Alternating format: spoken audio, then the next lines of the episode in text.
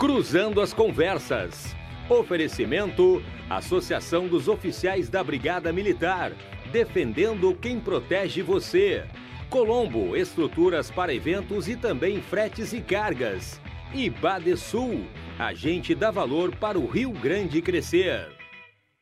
Muito boa noite a você que já está no Cruzando as Conversas. Seja bem-vindo a este espaço que constrói os principais temas cotidianos de interesse da sociedade gaúcha. Venha através das plataformas digitais dos canais 24 e 524 da Claro Net TV. E também você pode né, conferir o nosso programa no Spotify em formato de podcast. Vamos juntos então, a partir de agora, trazendo temas que são de fato relevantes para o povo do Rio Grande do Sul. Nesta primeira parte do programa, nós receberemos a Aline Colombo, empresária e fundadora da Colombo, nossa parceira, que assim como a ZOFBM Badesul fazem o programa. E nós vamos falar sobre uh, a história da Colombo, sobre o seu momento de reinvenção né, em plena pandemia e para onde a Colombo tem atuado e tem atuado muito, especialmente no que tange a saúde, entre outras tarefas. Isso é um tema, evidentemente, eh, de monta de necessidade que nós possamos colocar em pauta. E depois do segundo bloco, aí nós voltamos a um tema que deu polêmica na semana passada, a reforma da Previdência Municipal. Receberemos os vereadores Mariana Pimentel, a comandante Nádia, ainda também o Matheus Gomes e o Jonas Reis, para darmos seguimento e desdobramento ao tema, que tá, olha, tá pior do que reality show na Câmara de Vereadores, a gente vai ter que desdobrar e tem uma série de temas para depois. Mas agora é hora da gente falar com a Aline, que está nos estúdios comigo. Eu agradeço a sua presença, Aline. E imediatamente eu pergunto o seguinte: é, 12 anos construindo, mais 12 anos reconstruindo também, porque a Colombo constrói, mas a Colombo se reconstrói. Seja bem-vinda, Aline. Boa noite. Boa noite, boa noite a todos, boa noite a todos os telespectadores. Obrigado pela oportunidade mais uma vez de estar aqui para contar um pouquinho sobre essa trajetória, né? E sim, com esse momento de pandemia, nós que trabalhávamos com eventos, tivemos, nos vimos numa situação de começarmos novamente, né, com outras atividades devido à necessidade do isolamento social, a necessidade de nos protegermos, né? E a Colombo daí começou a trabalhar com cargas e fretes, como a gente divulga aqui para os eh, clientes e para os telespectadores da RDC, e também com as estruturas de saúde, né? Enfim. E temos agora feito também várias atividades na cenografia, na arquitetura efêmera, né? Temos construído também estrutura cenográfica para mercados, enfim, dentro das nossas marcenarias, e isso que a gente gostaria de divulgar para todos vocês aqui. E nós vamos contar isso a partir de agora. Lembrando que o programa tem como oferecimento a Associação dos Oficiais da Brigada Militar defendendo quem protege você da Colombo Estruturas para Eventos, agora também com fretes e cargas e Badesul Desenvolvimento, a gente dá valor para o Rio Grande crescer. Bom, Aline, uh, como é que funciona agora esse, esse, nicho né, das estruturas dos hospitais de campanha uh, em que vocês uh, estão atuando, né, principalmente nessa, nessa urgência de atendimento ao combate ao Covid? Uh, o nosso departamento técnico de arquitetura desenvolve para a demanda de cada um de nossos clientes né, a estrutura necessária para atender a área da saúde. Né? Nós temos como exemplo a Salute Clínicas, né, que dentro das suas unidades de saúde precisa fazer algum tipo de isolamento, algum tipo de recepção ou de uh, pré-atendimento, né, para os pacientes que lá chegam suspeitos de saúde. Então, nossa empresa desenvolve a cada uma dessas unidades né, um tipo de ambulatório, tipos de estruturas para fazer essa, essa reserva, né, esses cuidados com a saúde. Então, a Colombo vem fazendo esse trabalho desde o ano passado. Nós temos uma equipe especializada de arquitetos que desenvolvem esses projetos conforme a demanda de cada um desses clientes. Né? Então, nós temos realizado em todo o sul do Brasil algumas estruturas para ajudar no combate à pandemia. Né? Então, às vezes são em áreas internas, em ginásios de esporte, às vezes em áreas externas, né?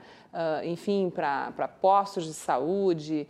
Também a gente faz as estruturas uh, para clínicas particulares, né?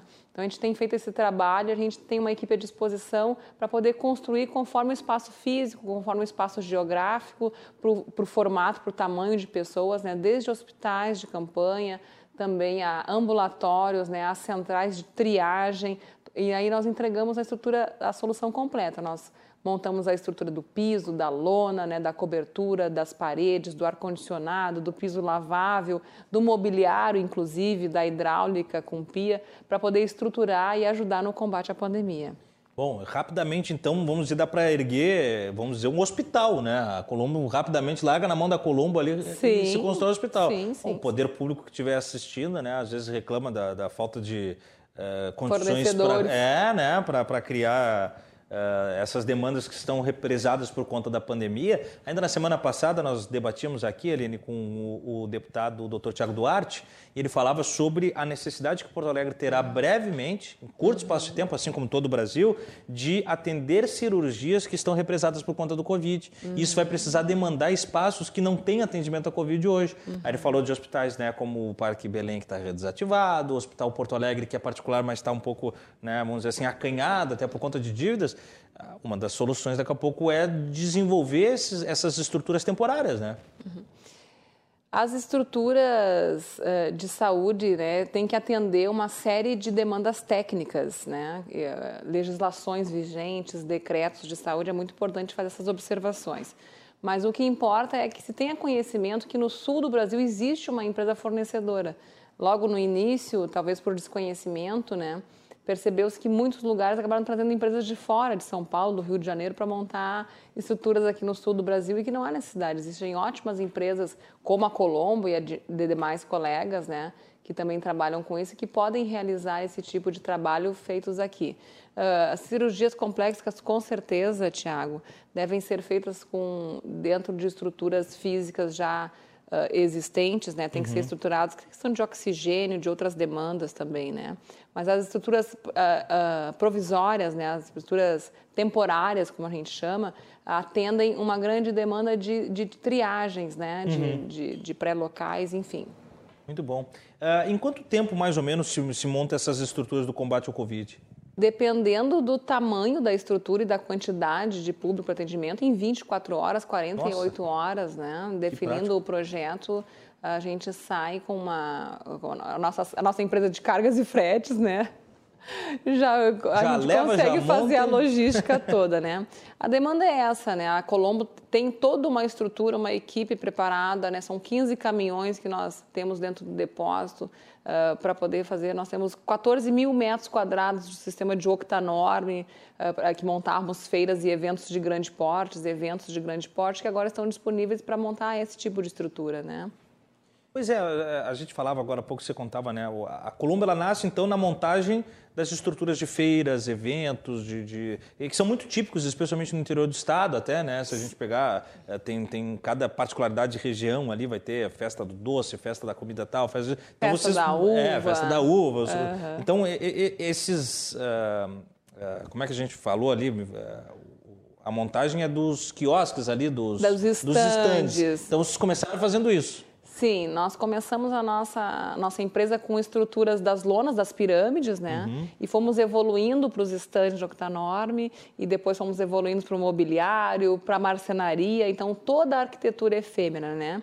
E nos especializamos em feiras de negócios. Então nós certo. temos o privilégio de montar as principais feiras do sul do Brasil, né? As mais importantes, como a Mercopar, como a, a, muitos clientes dentro da Expo Inter, a, o Salão Internacional do Couro e do Calçado, a Zero Grau, né, da Mercator de Novo Hamburgo. Então, em vários segmentos, a Expo Agas, né, que acontece dentro de Porto Alegre, nos pavilhões Sim. da Fiergs, a Festa Nacional da Uva, o Planeta Atlântida, enfim, todos esses grandes eventos de entretenimento e de feiras de negócios. E aí, tá, aí vem a pandemia, os eventos estão cancelados. Como é que faz para se reinventar ali? Foi um susto, né? Bah. Foi um grande susto para toda a comunidade né? Da, do setor de eventos, ainda com muitas dificuldades. 14 meses, abriu agora com um decreto municipal, mas estamos andando e, e nem queremos que abra irresponsavelmente. Claro. Até ontem acabamos discutindo e fazendo uma entrevista sobre isso, né? Da, do problema das aglomerações irregulares, né? Que estão acontecendo em Porto Alegre, isso deve ser combativo. Não se quer fazer eventos, colocar as pessoas em riscos, né?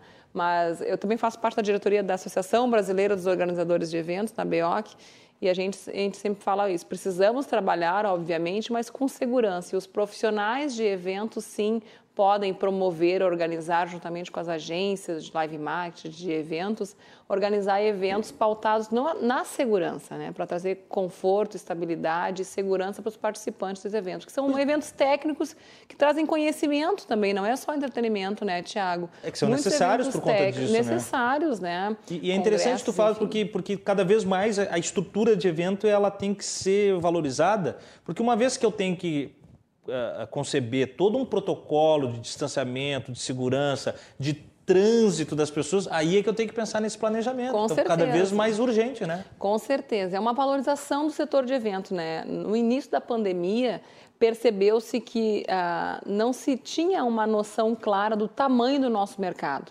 E com números levantados, assim, até defasados, mas chegamos ao número de 13% do PIB nacional Nossa. do setor de eventos. Né? É, é uma, a área da prestação de serviços é, é uma gama, chegou-se a números de 500 mil pessoas na região metropolitana de Porto Alegre, né? muitas pessoas envolvidas nesse setor. Então, se conseguiu uh, dar visibilidade à importância uh, do setor de eventos, que emprega Uh, o setor é, é, gigante, né? O entretenimento, as casas noturnas, uhum. os organizadores de eventos sociais, os organizadores de eventos empresariais, as agências de live marketing, as agências de promoção, enfim, é uma gama muito grande, né? E aí vai desde o da recepcionista, do garçom, do manobrista, né, aos profissionais dos planejadores, as relações públicas, os jornalistas, os cerimonialistas, é. né, as montadoras de stands, como a minha empresa, e som, e luz, e é uma infinidade, sim, são 52 setores envolvidos dentro da área de, do setor de eventos, né, e nós conseguimos esse espaço no início da pandemia, porque as pessoas às vezes imaginam que tu aperta um botão e o evento está montado, né? É. E quem vai para consumir, quem vai como público é, espectador, quem vai com público. do bastidor, do bastidor para trás, que é coisa diferente. Mas é, é interessante, né? São 52 categorias compondo toda uma cadeia produtiva e talvez seja a mais ramificada de todos os ramos, né?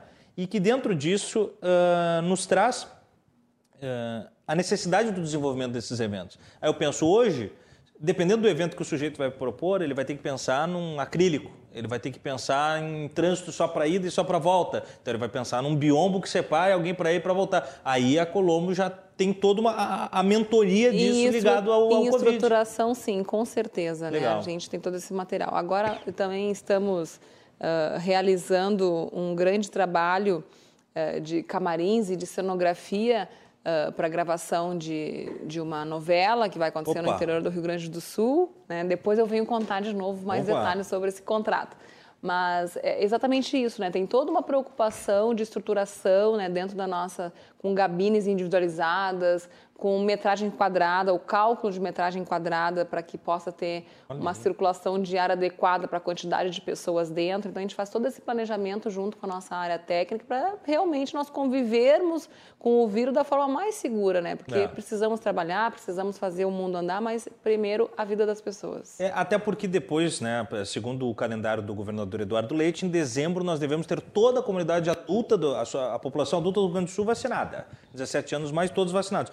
Porém, a preocupação com o vírus não acaba em dezembro no Réveillon, na virada do dia 31. Nós vamos continuar com os protocolos para que o vírus não, não, não retome seu status. Então, quer dizer, esse tipo de iniciativa vai ser necessário. Aí, dentro disso, também me suscitou uma dúvida, Aline, que é, é você falou nas estruturas temporárias, né? É, passada essa condição mais urgente do coronavírus, as estruturas de saúde, elas são desmontáveis? Sim, sim, elas são, de, assim como monta e desmonta, né? Podem barato. ficar por 30 dias, por 60 dias, 90 dias, né?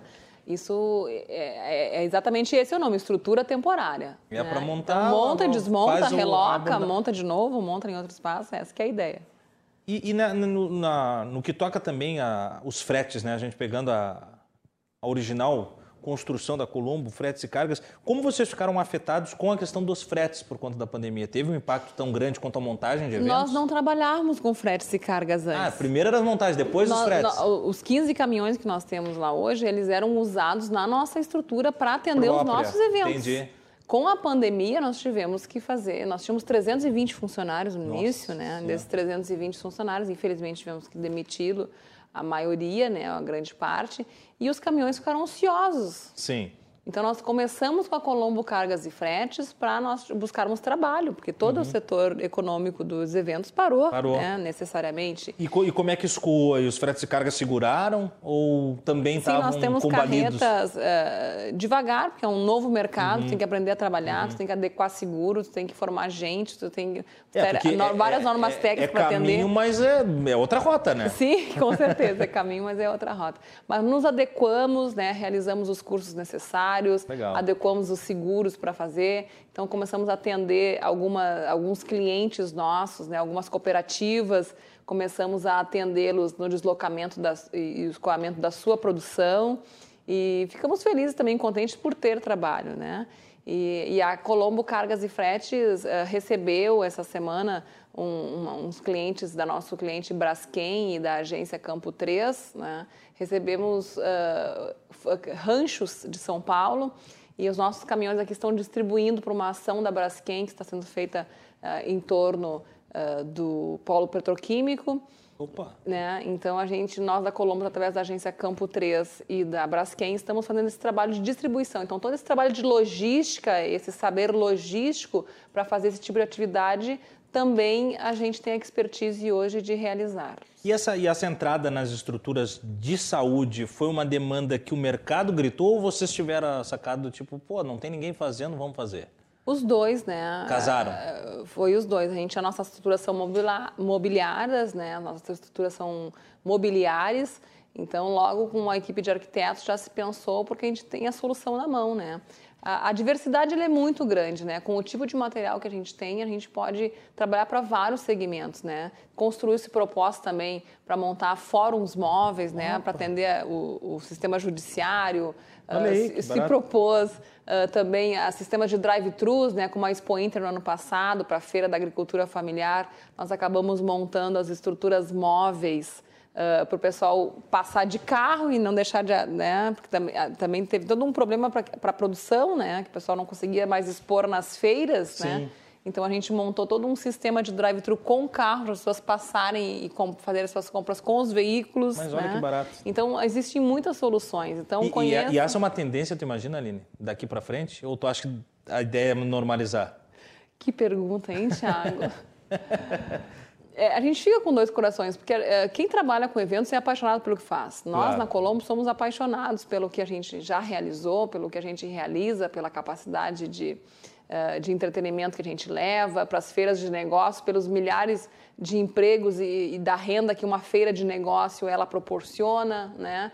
E que movimenta todo o mercado, né? O setor metal mecânico, o setor supermercadista, o, setor calçadista, né? Também uh, todo o setor calçadista das feiras que a gente monta é muito bacana, é muito viciante. Mas agora a gente fica uh, com a consciência de que precisa realmente seguir os protocolos que são estudados, né?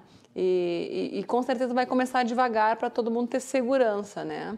É, Mas eu, eu, te digo, eu vou dizer a, a vontade é que volte logo, né? A, a, a paixão fico, é, diz que tem que voltar logo, mas a razão fico, diz que a gente tem que ter cautela. É, a impressão que eu fico é que nós teremos um híbrido daqui para frente que é assim, Sim, que já que, é a realidade, é, que né? Quando, quando, a coisa normalizar de fato, que nós não tenhamos nenhum tipo de restrição mais para o convívio, é natural que nós voltaremos às relações mais próximas e talvez Aí os eventos eu vejo que eles vão ter um boom. É o que eu tenho dito muito para os meus amigos da área da arte, eu trabalho também com cinema e coisa. Estava falando da montagem dos estúdios lá, eu já estava vendo ah, os bastidores lá. Mas o que, que eu digo assim, ó, é, quando puder ir para dentro de um cinema com tranquilidade, quando puder ir para um show, as pessoas vão correndo. E isso vai criar demanda. Ao mesmo passo em que vai ter uma outra, um outro tipo de público que não vai ficar confortável por muito tempo, uhum. que vai exigir um outro tipo de perfil. Ou seja, talvez todo esse recuo que vocês tiveram, que tu nos conta aí, né, de demissão de funcionários, ele vai se desdobrar nos próximos anos, pelo menos depois de dezembro, numa duplicação de ramos. Eu vejo assim, eu vejo que essa é uma possibilidade. Houve o um encolhimento e depois se cria um, uma realidade paralela, vamos dizer assim. Sim. Não sei, é uma, uma, impressão que eu fico. É, nas rodas de conversa informais, né, Tiago? Para quem curtia super shows, que nem a gente, é. né? Madonna, Lady Gaga, Paul McCartney, Rolling Stones, né? É. ACDC, é, enfim, todos Pelo menos esses... um desses eu estava. É, então a gente, a gente que é viciado nessa coisa de aglomerar, de levar alegria, de, de estar incontente, né? Uh, tantas e tantas, tantas, tantas e tantas estruturas que a gente gosta do show, a gente está louco para estar num show novamente, né?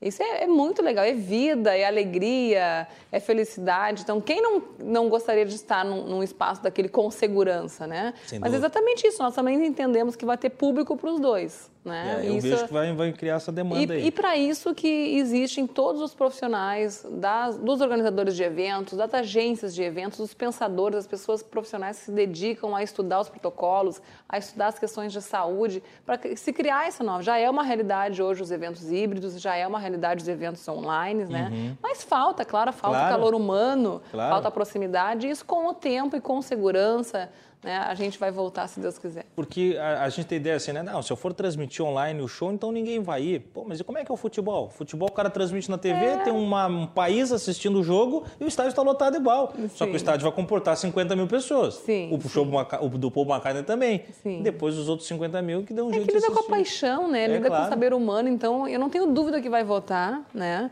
E eu não tenho dúvida que a Colômbia estará de pé também, aguardando esses nenhuma. eventos voltarem, né? Nós tivemos uh, muitas dores e muitas alegrias durante uma. E uma delas é 14 meses depois, 14 meses depois, a gente perceber até quero deixar um registro e um Opa. agradecimento aqui para toda a equipe da Colômbia Eventos, né? Os Muito guerreiros bom. e as guerreiras que estão lá conosco, segurando as pontas desse setor.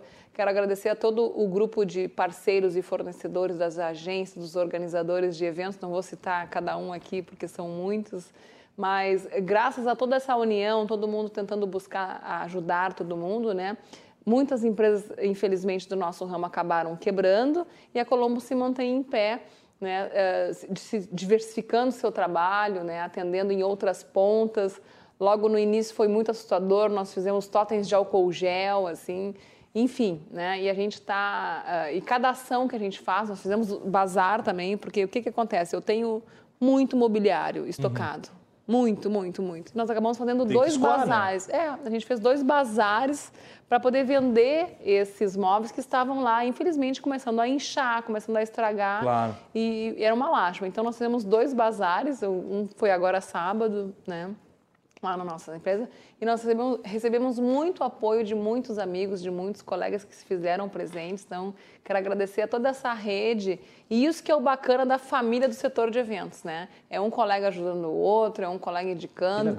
Amigos que foram lá para comprar alguns itens do bazar e a gente faz isso com muita humildade, com muita alegria, com muito sorriso no rosto, porque a gente está vivo, a gente é um privilegiado, é. né? A gente tem esse entendimento. Então, com muita humildade, com muito amor no coração, com muito respeito, né? E com muita esperança de que em breve nós estaremos com os eventos presenciais promovendo a alegria de novo, né? E atendendo o que for. É toda essa dinâmica, tu me perguntou um pouquinho lá no início uh, da história da Colômbia uhum. em 12 anos, né? É esse povo aguerrido. Então fica mais uma vez registrado o meu agradecimento aos colaboradores da Colombo, aos diretos, aos indiretos, aos parceiros, aos terceirizados que já fizeram essa história e continuam fazendo, né? que graças à força de todos vocês, nós nos mantemos em pé. Sei que tem muita gente me assistindo, eu recebi muitas mensagens do Coisa pessoal boa. que ia estar nos assistindo aqui hoje. Então, essa entrevista fica dedicada a vocês todos e aos nossos clientes amados, né, nossos parceiros, as agências de eventos, organizadores de eventos que confiam no trabalho da Colombo, né? E fica mais por um agradecimento, porque é isso. É um tempo difícil, mas é um tempo de nós reconhecermos o quão privilegiados somos, né? E é isso que nos leva adiante. E atravessando juntos, muito bem lembrado, Aline. Aline, eh, tu falou dos bazares, vai ter mais algum? Tem algum agendado? Vai ter, serviço? dia 10 de julho, o terceiro e acho que último daí, Bazar da Colombo. Não dá para perder, porque é muita qualidade no mobiliário ah, e aí sim. o pessoal tem chance de levar, quem sabe pechinchar, levar um precinho sim, mais, né, a gente faz, e a gente fez mesmo vários precinhos, viu, Tiago? A gente fez muita coisa legal e vai ter o terceiro bazar. A gente e é no, no, no, no, depósito mesmo no da loja? No depósito da Colombo, fica na estrada do Barro Vermelho, Ó. 841, na Restinga, em Porto Alegre, nosso amado bairro da Restinga. São 22 mil metros quadrados de pavilhões. E a gente fez aí na, dentro da nossa estrutura, que ela é bem ampla, bem grande, uhum. a gente colocou todos os mobiliários lá que estavam é, em condições para venda, né? A gente não está vendendo o material da montadora, claro. né? A gente não está vendendo, mas aquele material que a gente está vendo, que se ficar mais um inverno guardado, ele vai danificar. Sim. Isso a gente está. Eu, eu, brinquei assim em todas as lives que eu fiz nas redes sociais, que eu disse nossos móveis do sucesso que fizeram tanto sucesso nos nossos eventos. Mas que agora a gente está fazendo fazer sucesso é, com alguém. Hein? E foi muito legal porque uh, muitos pequenos empreendimentos do nosso bairro foram lá uh, comprar, né, o nosso comércio local, pessoas que estão começando empreendimentos, foram lá comprar painéis canaletados, foram comprar balcões, foram comprar uh, uh, aparadores, né?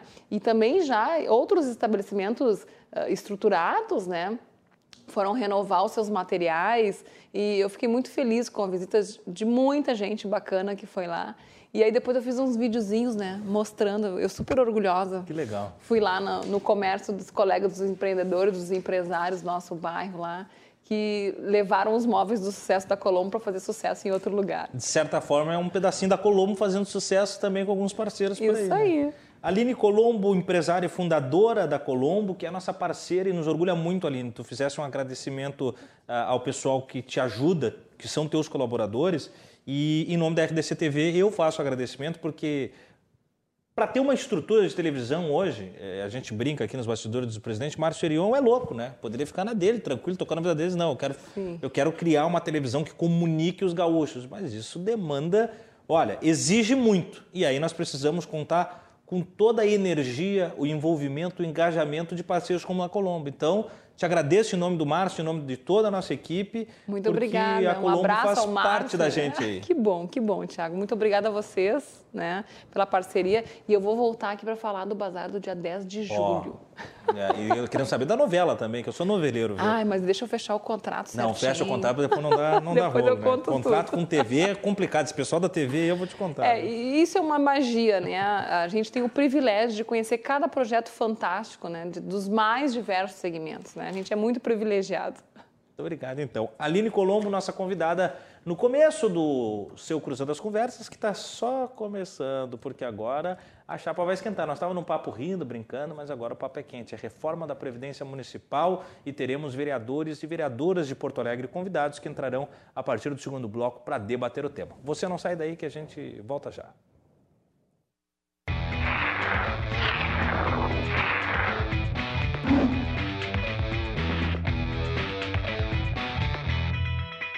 Voltamos com o Cruzando as Conversas da noite desta terça-feira e agora para falar sobre a reforma da Previdência Municipal. O oferecimento do programa é a Associação dos Oficiais da Brigada Militar defendendo quem protege você.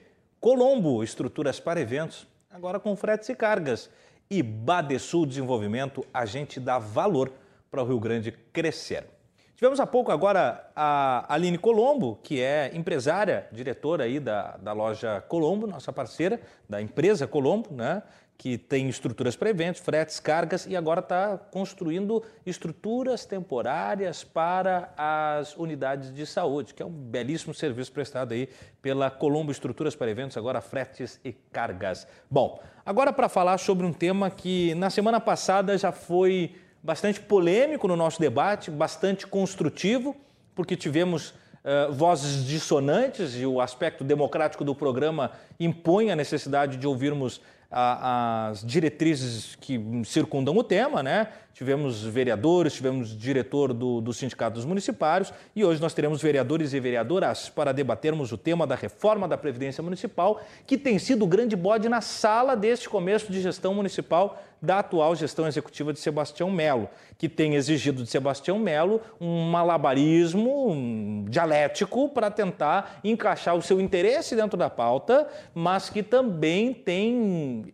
estornado para o público uma série de circunstâncias que eu tenho dito, eu quero até comentar isso com os vereadores, vou assuntar com eles depois, mas tem acontecido algumas coisinhas aí na casa, gente, que é, no que toca aí a reforma da Previdência, que está mais curioso, engraçado e às vezes até é, tresloucado do que reality show. A gente vai falar sobre isso. Algumas coisas têm acontecido aí que chamam bastante atenção e essa pauta tem sido, parece que, um imã para episódios que não podem acontecer. Mas Eu já vou estender meu muito boa noite, pedir as palavras iniciais da vereadora Mariana Pimentel, a quem eu agradeço a presença no programa na noite de hoje. Seja bem-vinda, vereadora.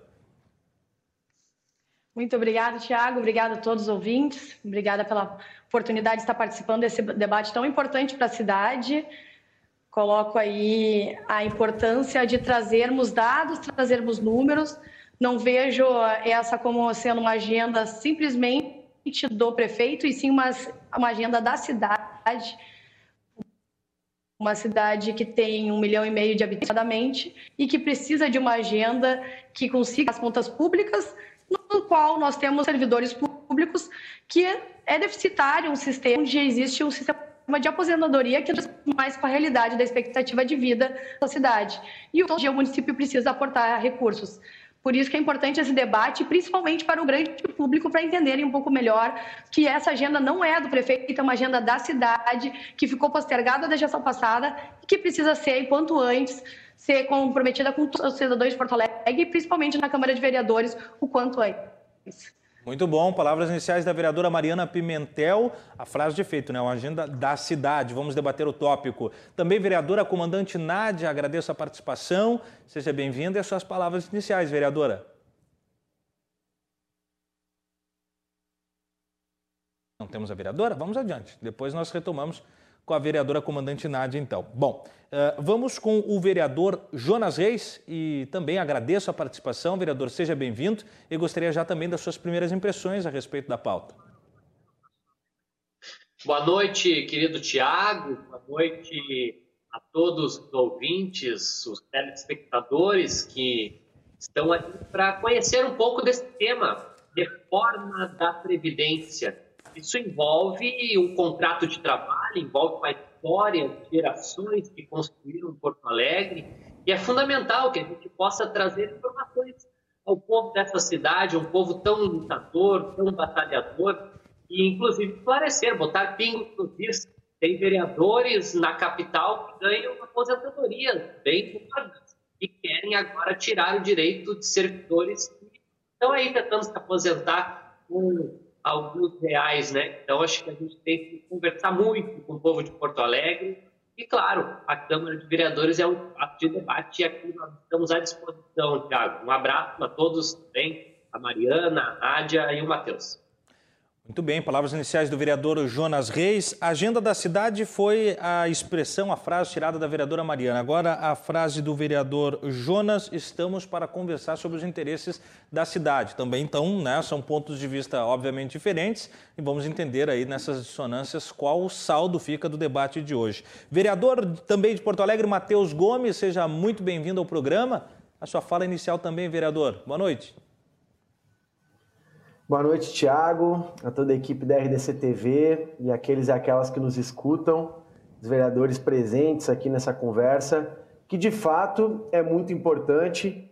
Eu não penso que versa apenas sobre a carreira de alguns milhares de servidores da cidade de Porto Alegre, mas principalmente sobre o serviço público que é vital para o funcionamento da nossa cidade em vários aspectos, na educação, na questão da água de esgoto da nossa cidade, da guarda municipal, de vários aspectos que conduzem a vida da população porto-alegrense estão em questão a, a gente debater a reforma da Previdência. E eu penso que a grande agenda que a cidade de Porto Alegre tem, hoje já iniciando o mês de junho de 2021, certamente é o combate à pandemia e à crise econômica e social que esse processo aprofundou. E, infelizmente, a gente vê que não é a prioridade da prefeitura nesse contexto.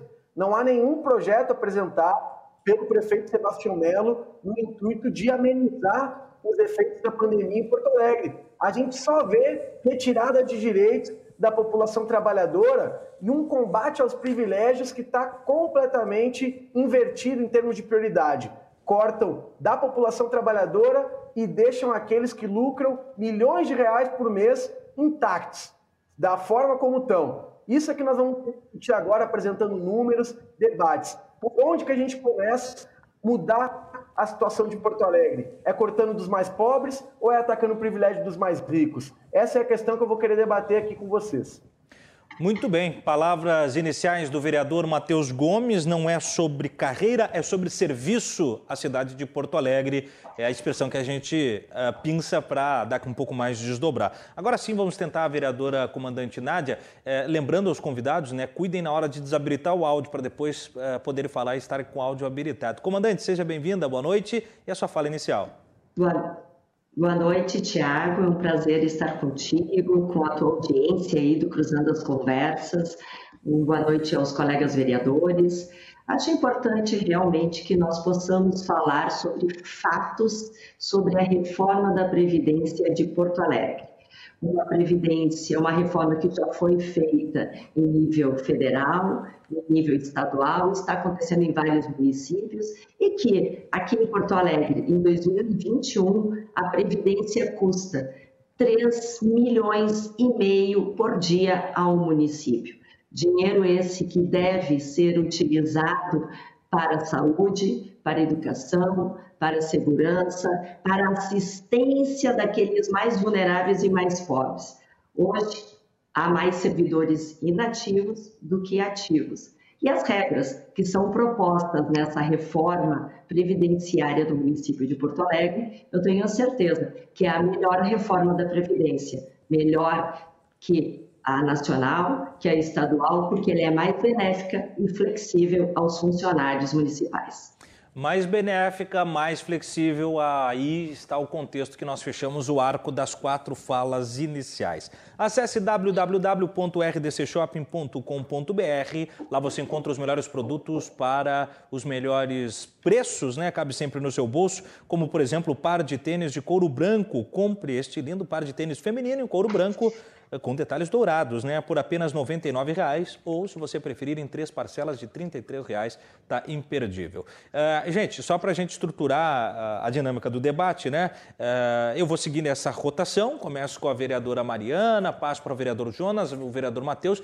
e a vereadora comandante Nádia uh, fala na, na sequência, mas se por algum momento algum de vocês tiver alguma coisa a acrescentar que seja muito necessária, pode interceder, a gente tenta criar o máximo de, de, de uma equação isonômica econômica para o debate. O fato é o seguinte: é, algumas coisas estão me chamando a atenção é, nessa pauta, e eu quero ouvir imediatamente, vereadora Mariana. primeira delas, que não pode acontecer, eu separei alguns tópicos aqui é, do que eu tenho chamado de, de, de sequências de episódios de reality show, né?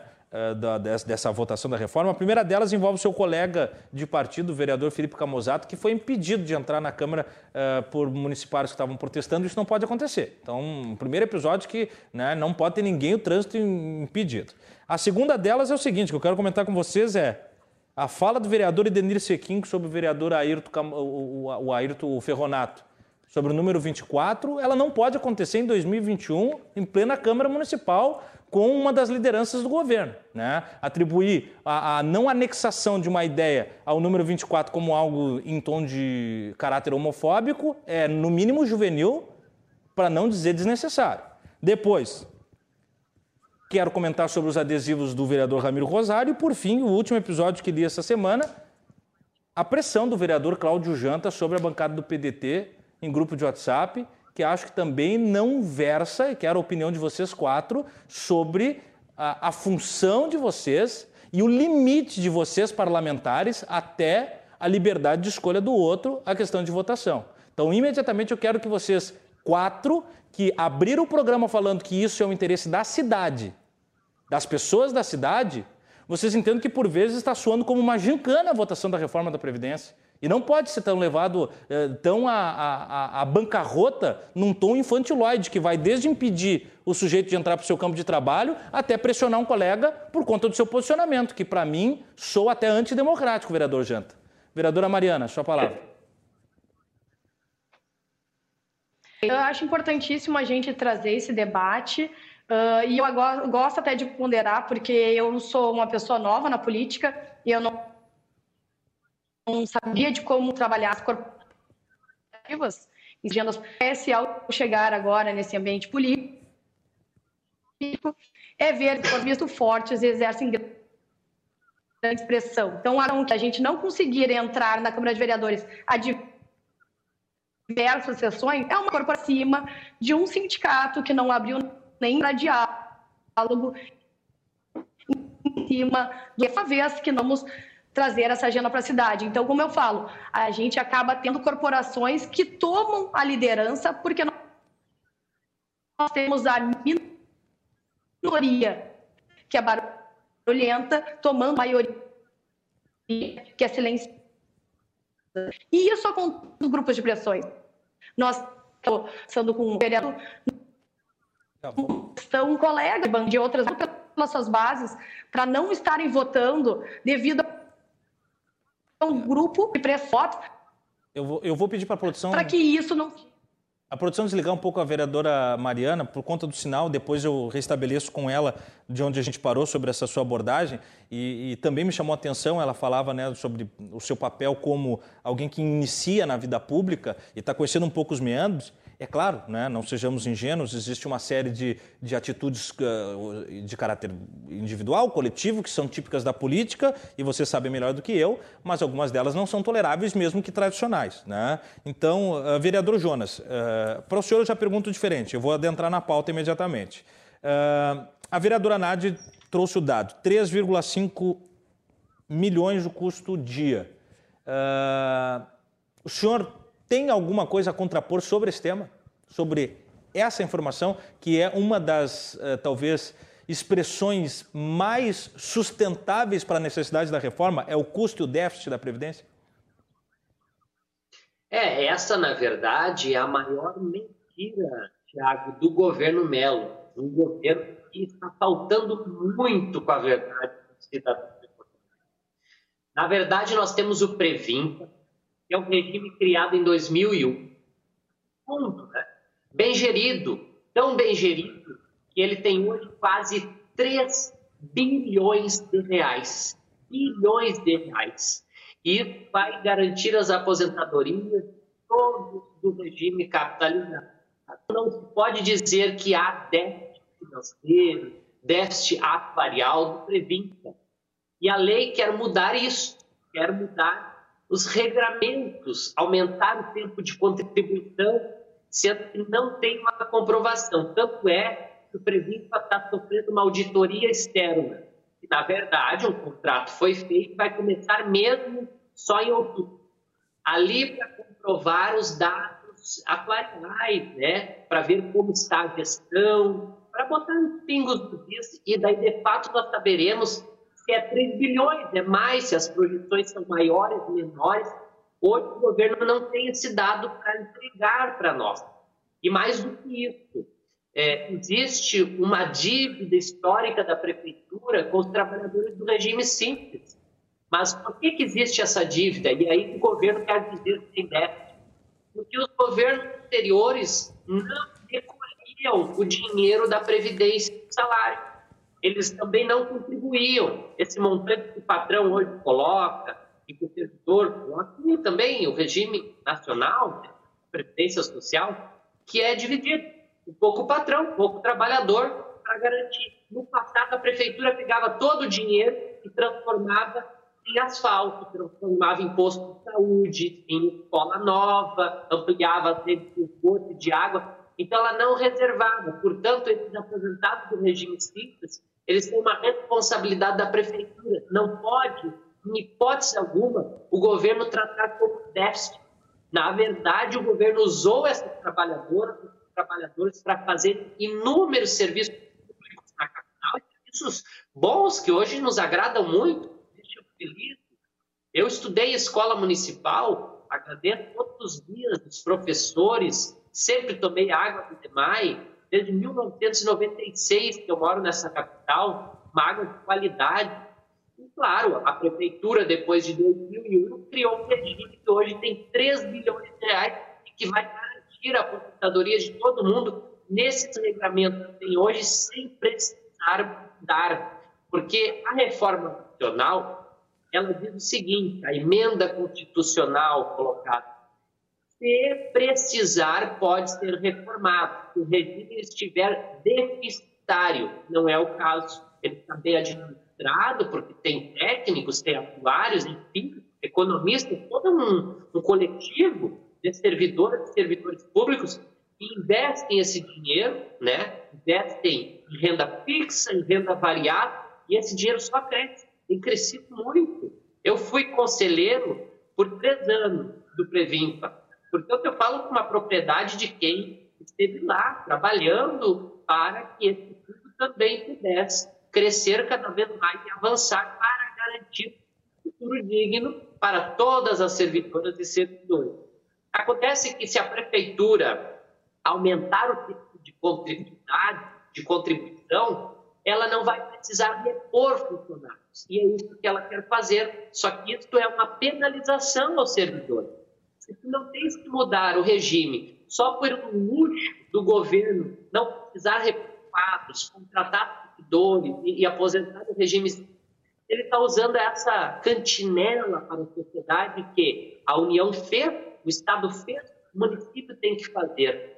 Eu acho isso extremamente nocivo ao bom debate na Câmara, sobre aquelas questões iniciais que trouxe, eu nem quero comentar, é, inclusive as duas sessões que nós não conseguimos votar nenhum projeto, porque o governo manda retirar quórum. Então, às vezes era 4 horas da tarde, uma sessão que começou às 2 horas e 15 minutos, já encerra, os vereadores somem, não dá quórum, só a oposição costuma dar quórum. Então, eu fico preocupado porque todos nós, a é mantida com dinheiro público caríssimo, o imposto é caro neste país, e os vereadores fogem do plenário a mando do governo. Certo. porque nós temos um projeto importante para votar, tanto dos vereadores que aqui estão nesse debate, tão rico, quanto de outros vereadores e que a cidade precisa avançar em outros temas. A cidade não vive só da reforma que o governo quer impor. Então, eu acho, assim, Tiago, é salutar esse debate, é salutar a população conhecer, e mais do que isso, é salutar que a população possa também compreender como funciona a estrutura pública. Tem o toma lá da cá, muitas vezes, do governo. Você bem falou, o Janta, parece uma matéria da ZH, estava dizendo que os elite pegar o cargo se não votasse na reforma. Eu, sinceramente, não entendi muito bem. Eu vou ler de novo, estava no jornal, mas parecia, sei lá, uma coisa muito fora é, da eu, realidade. Eu, eu confesso, eu quero, eu quero a qualquer momento, até se o pessoal do. Viu, vereador? Se o pessoal do vereador Janta estiver acompanhando, eu quero a qualquer momento entrevistar ele, não só sobre isso, porque o vereador Camozato comentou aqui na semana passada que o vereador Janta sugeriu a alíquota a 28%, que é acima desse já uh, elevado número de 22. Quero entender com base no cal qual cálculo. Deixa eu retomar a vereadora Mariana, vamos ver se a gente tem um melhor sinal agora, vereadora. Pedir desculpa por ter derrubado a senhora, mas é que o sinal realmente estava impraticável. Uh, Para a senhora voltar de onde a senhora parou ali no, no, na análise inicial. Perfeito. Então, voltando, uh, como eu falei, acabei descobrindo, por vezes, uma força uma, das corporações sendo muito fortes, muito menor, muito maior que a força da grande população. Então, nós temos sim grupos de interesse sendo defendidos por vereadores. E é isso que acontece no debate hoje da reforma. Ela acende uma, uma, uma reforma de um assunto que é para se. e sim uma reforma que são para grupos de interesse. Então, até, por exemplo, um dado que veio aqui, a questão do, da, de ser mentira que a reforma, que a Previdência uh, do regime de capitalização, ela é saudável. Ela é saudável no momento atual, temos 400 pessoas aposentadas e nós temos uma base muito maior de 7 mil contribuindo. Um dia essa base vai reverter, vai inverter essa pirâmide. Nós vamos ter mais pessoas aposentadas do que contribuindo. Então, nesse momento, não será mais de matar ter o regime de capitalização. Então, um olhar para a cidade de longo prazo, e é isso que me fez até entrar na política, não uma questão corporativista, e sim, eu tenho uma filha de dois anos, um filho de quatro, que cidade eu estou deixando para eles? Hum. Essa reforma da Previdência não é para amanhã, é uma reforma da Previdência para que a gente tenha funcionários públicos para os próximos 15, 20, 30 anos, e não para amanhã, como é que nós vamos pagar a folha de pagamento amanhã. Então, é importantíssimo esse, esse comprometimento do prefeito em cima de uma pauta que não é nem uma agenda para ele. A, a, sustentabilidade do regime de capitalização vai vir para o prefeito de 2030, 2040, que não vai ser o prefeito Sebastião Melo, serão outros. Então, por isso que eu falo, a situação que hoje nós vemos é uma miopia em cima de uma corporação que quer beneficiar quem vai se aposentar daqui a dois, três, quatro, cinco anos e que isso já foi correspondido agora nas regras de transição.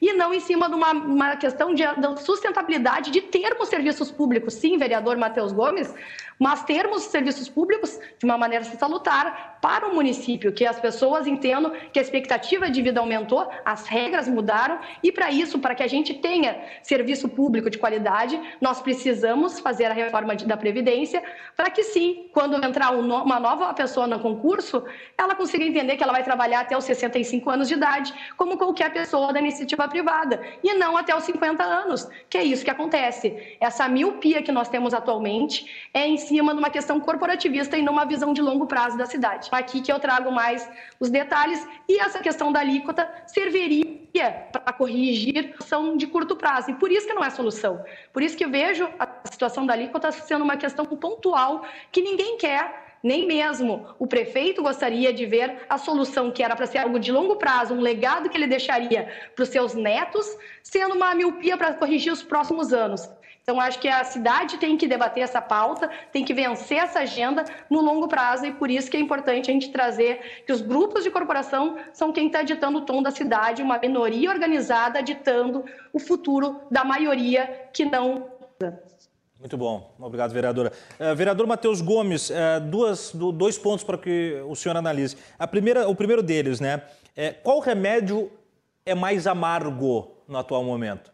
A reforma como ela está posta ou em não passando a reforma uh, iminente ou iminente aumento da alíquota? Qual é mais amargo para a pauta que o senhor defende? O segundo é justamente a não votação hoje, né, essa retirada de quórum, que é uma estratégia política, é, ela é uma vitória de quem quer aprovar, no base governista, ou uma derrota? Como é que o senhor vê?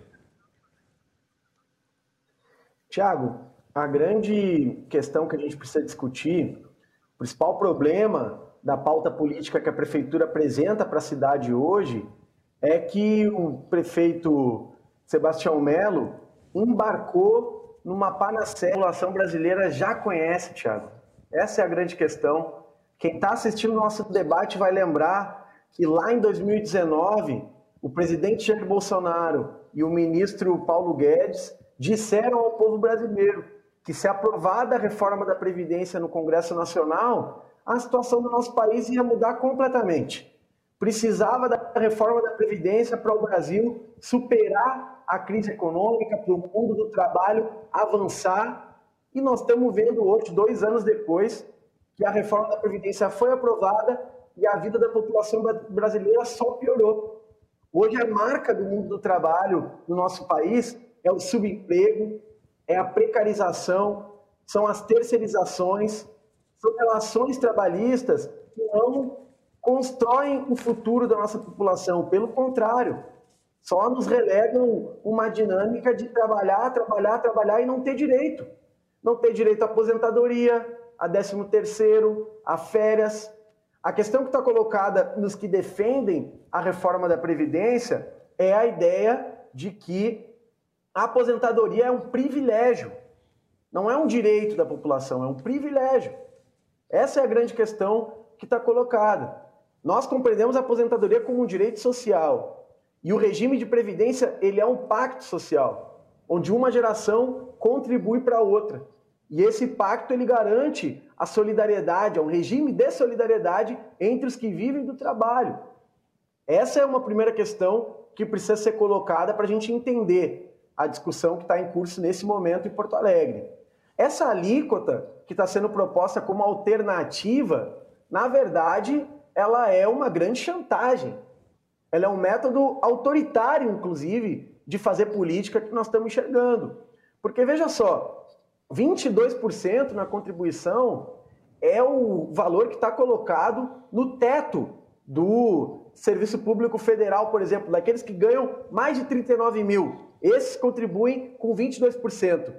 E o que está sendo proposto com essa ideia da alíquota é que aqueles que ganham é, R$ 6.400, o que é, é um valor hoje aqui na cidade de Porto Alegre, de acordo com o salário mínimo ideal, né, proposto pelo IDEESE, está um pouco acima desse valor, essas pessoas já teriam que pagar os 22%.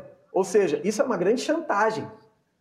Os que defendem isso têm que dizer para a população trabalhadora de Porto Alegre que eles querem, de fato, diminuir a renda da população trabalhadora. E a grande questão que a gente precisa discutir, Thiago, é que são propostas ações dessa natureza, sobre uma, uma suposta ideia de combate a privilégios, mas ao mesmo tempo eu não vi nenhuma discussão na Câmara de Vereadores até o momento da gente cobrar os grandes devedores da nossa cidade.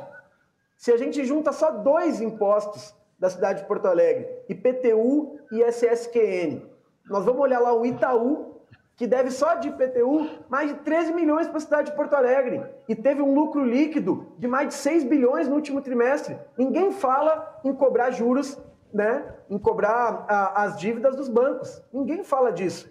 Ah, mas aí podem dizer, cobra a, o IPTU no ano, que daria mais de 100 milhões só dos 10 maiores devedores, né? E depois, como é que faz? Porto Alegre deveria assumir uma bandeira que mais de 80% da população brasileira acha justa, que é começar a taxar de maneira diferenciada os ricos da nossa cidade. Mas isso ninguém fala. Esses privilégios a base governista não quer tocar. E aí começa a construir toda uma lógica de quem tem que retirar direitos da população trabalhadora. Vereadora Mariana Pimentel, você já sabe o que, que garante serviço público de qualidade? A gente revogar nesse momento a PEC do teto dos gastos públicos que foi votada no ano de 2016 e congelou o aumento do investimento público para saúde, educação, para vários direitos sociais importantíssimos.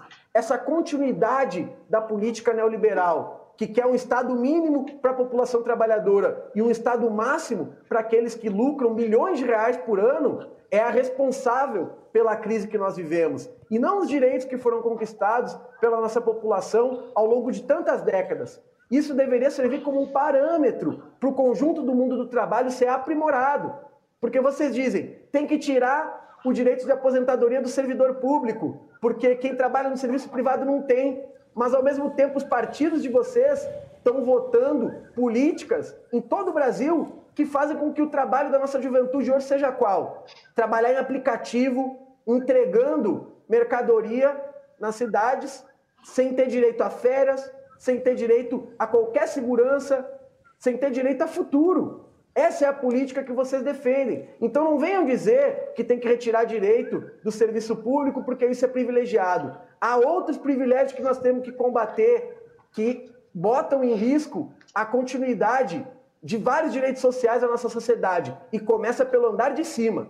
Isso eu não vi vocês falarem ainda, não vi o prefeito Sebastião Melo colocar na mesa da Câmara de Vereadores nesse momento, como eu não vi até agora nenhuma política para combater o que é o problema central da nossa cidade, de todo o Brasil nesse momento, obrigado, que obrigado, é vereador. o tema da pandemia. Medidas econômicas, medidas sociais, para que a gente supere essa situação que nós estamos vivendo.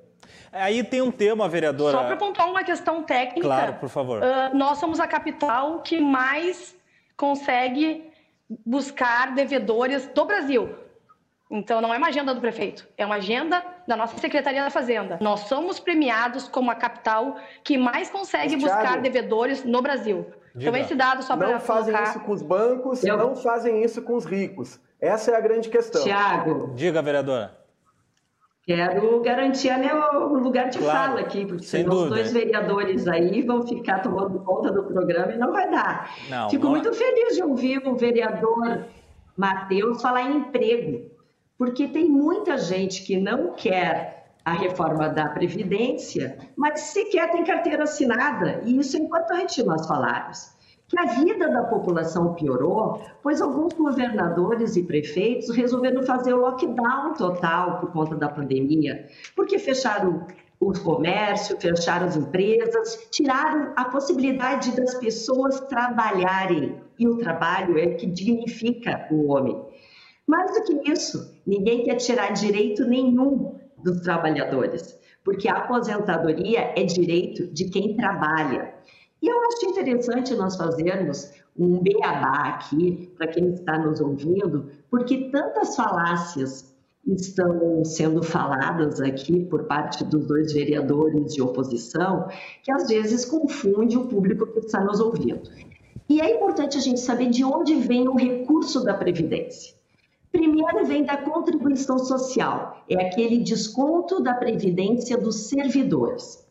Vem também da alíquota patronal, que é a contribuição do município sobre a folha de pagamentos. No regime capitalizado, que muito bem falou a vereadora Mariana, os valores arrecadados mensalmente formam o fundo previdenciário, que é uma espécie de poupança que garantirá as aposentadorias futuras do grupo dos funcionários municipais, que é o caso que nós estamos falando. Esses recursos são aplicados no mercado financeiro, buscando atingir rentabilidade, que hoje é o IPCA, mais 5, alguma coisa ao ano. No regime financeiro, da repartição simples, nunca houve a formação de fundo, essa poupança que eu havia falado. Por isso, são utilizados os recursos da contribuição social dos servidores, a patronal e a insuficiência, ou seja, o que falta mensalmente para pagar as aposentadorias e pensões desse, desse grupo é aportada pelo Tesouro Municipal, que são aqueles 3.500, 3 milhões e 500 Isso. mil por dia que eu falei anteriormente. Ou seja, qual é o aporte necessário hoje na Previdência? O que, que nós estamos falando? E contra, contra é, matemática, não existe contraponto. É lógica. E às vezes falta né, a aula de matemática para alguns atenderem, mas isso também eu compreendo porque eu sou professora. Além da contribuição patronal para o regime simples, em torno de 190 milhões ao ano, o município vai precisar aportar até o final de 2021 mais 1,5 bilhões bilhão para honrar as atuais atuais aposentadorias e pensões, que estão em torno de 16 mil. A estimativa da receita total do nosso município em 2021 não é pequena, uhum. é de 7 bilhões e meio. Mas a gente está falando de quase 17,5% de toda a receita do município sendo aportada para a Previdência. Hoje, a Previdência de 2021 custa 3,5 milhões dia ao município e é estimada para os próximos quatro anos, porque naturalmente as pessoas vão se aposentando, é de 5,4 bilhões.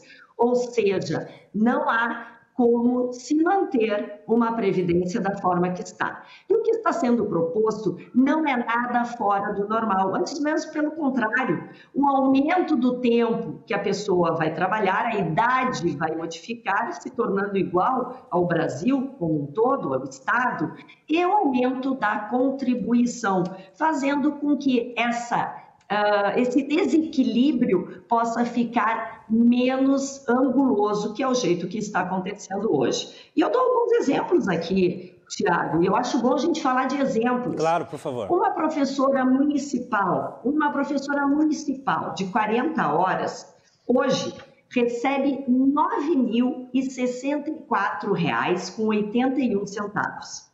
E ela se aposenta aos 50 anos.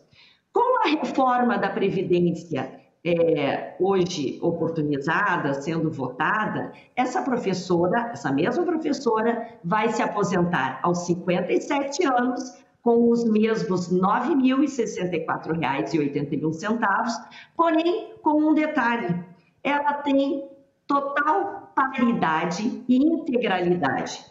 Para quem não sabe o que significa isso, significa que uma professora nativa que receba um aumento no, seu salário, que passe para 11 mil, essa professora que foi aposentada aos 57 anos também receberá os mesmos 11 mil.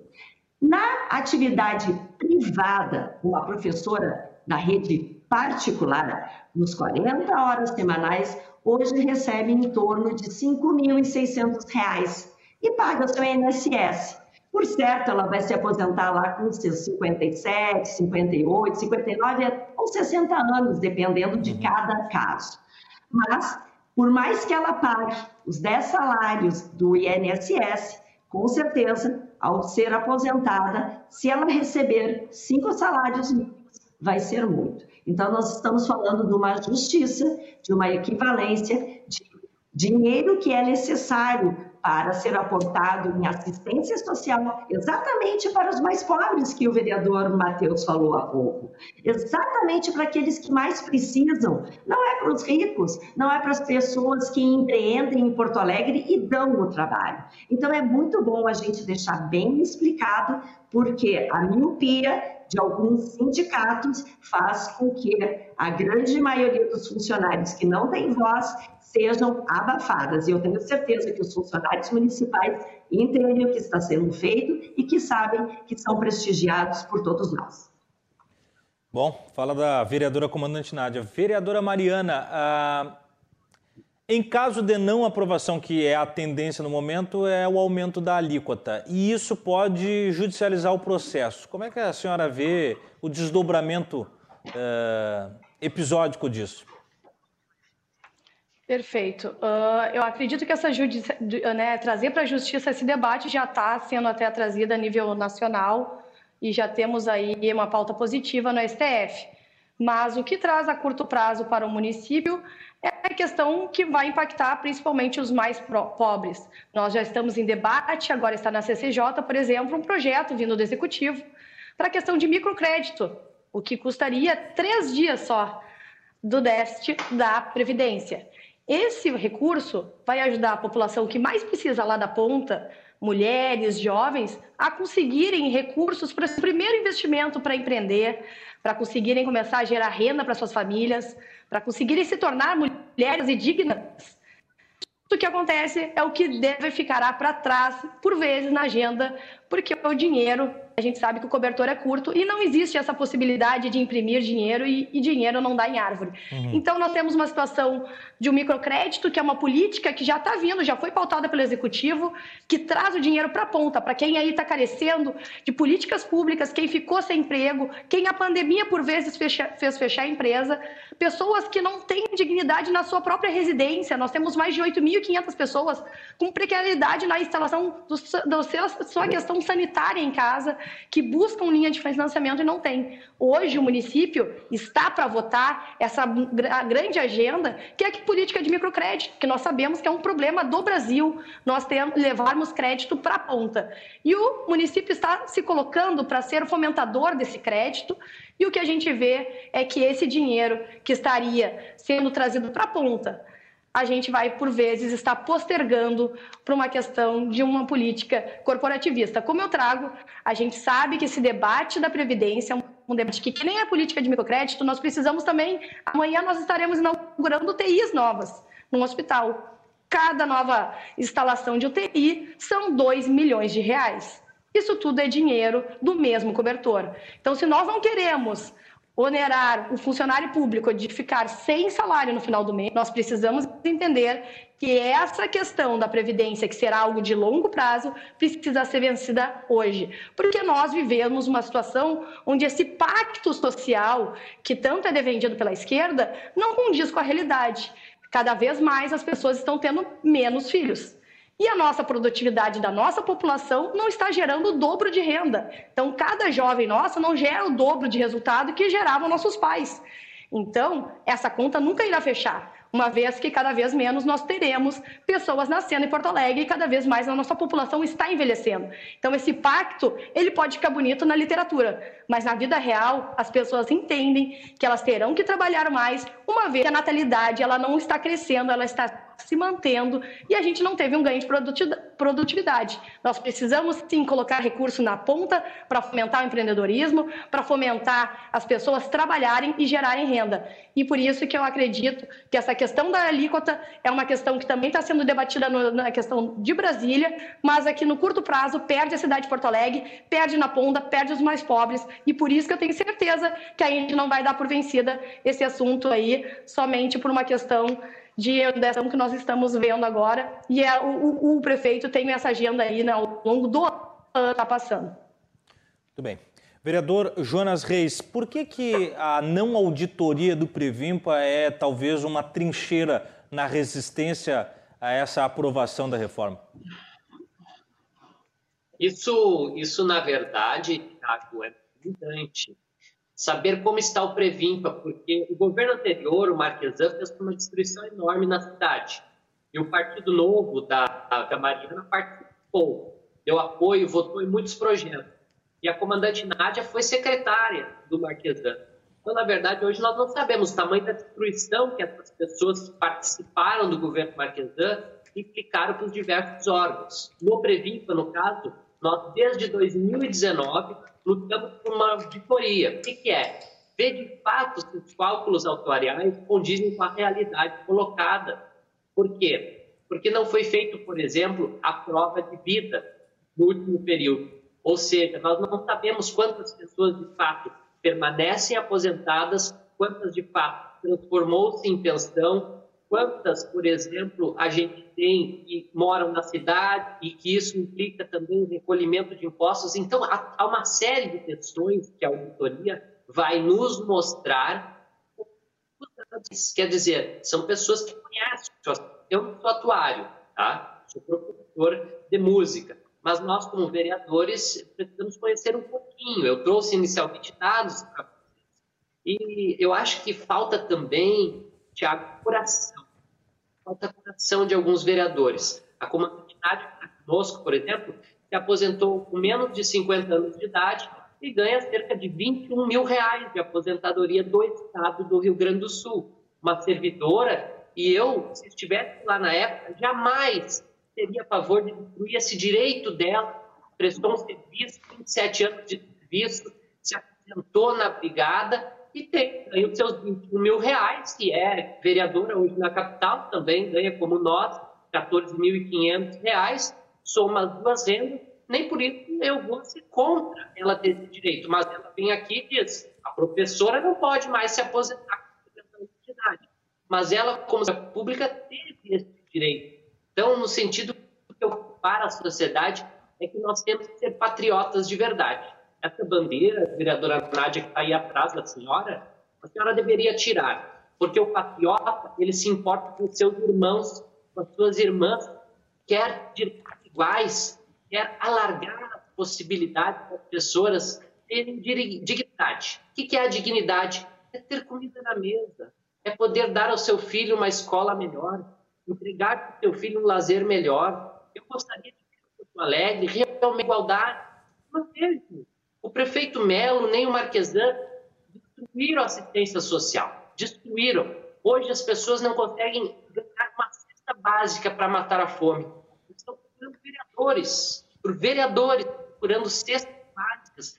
Não tem emprego na cidade. E você? O governo Melo não quer criar mais empregos. A vereadora Mariana colocou aqui: ah, o pacto social, enfim, temos menos empregos, produz menos renda mas ela não coloca aqui que são concursos públicos, que são os concursados da prefeitura, contribuindo para o Previmpa, que vão garantir também a aposentadoria no futuro. Quando eles defendem contra concurso público, na verdade, eles defendem a destruição do regime de previdência própria. Então, vocês entram em contradições. O povo que não conhece, que é leigo, que não discute política, muitas vezes, porque não tem que trabalhar nos aplicativos, tem que fazer bico, trabalha 60 horas, às vezes mais. É o caso, por exemplo, de muitos técnicos de enfermagem. Cinco anos de arroxo salarial nos servidores da capital e tem técnicos agora tendo que atuar em dois lugares para poder garantir para o seu filho uma comida, uma vestimenta, porque tudo aumentou. O gás está quase 100 reais. Bolsonaristas colocaram como artigo de luxo no Brasil. Gasolina está mais de 6 reais na nossa capital. Isso implica no que as pessoas consomem, porque o que é transportado no Brasil é através né, das rodovias. E tudo que aumenta de combustível repercute no que as pessoas compram no mercado. Na verdade, a gente teria que discutir em Porto Alegre, Tiago, como o prefeito quer criar emprego. Por exemplo, já vimos que ele não quer criar empregos públicos, ele não quer aposentar mais ninguém.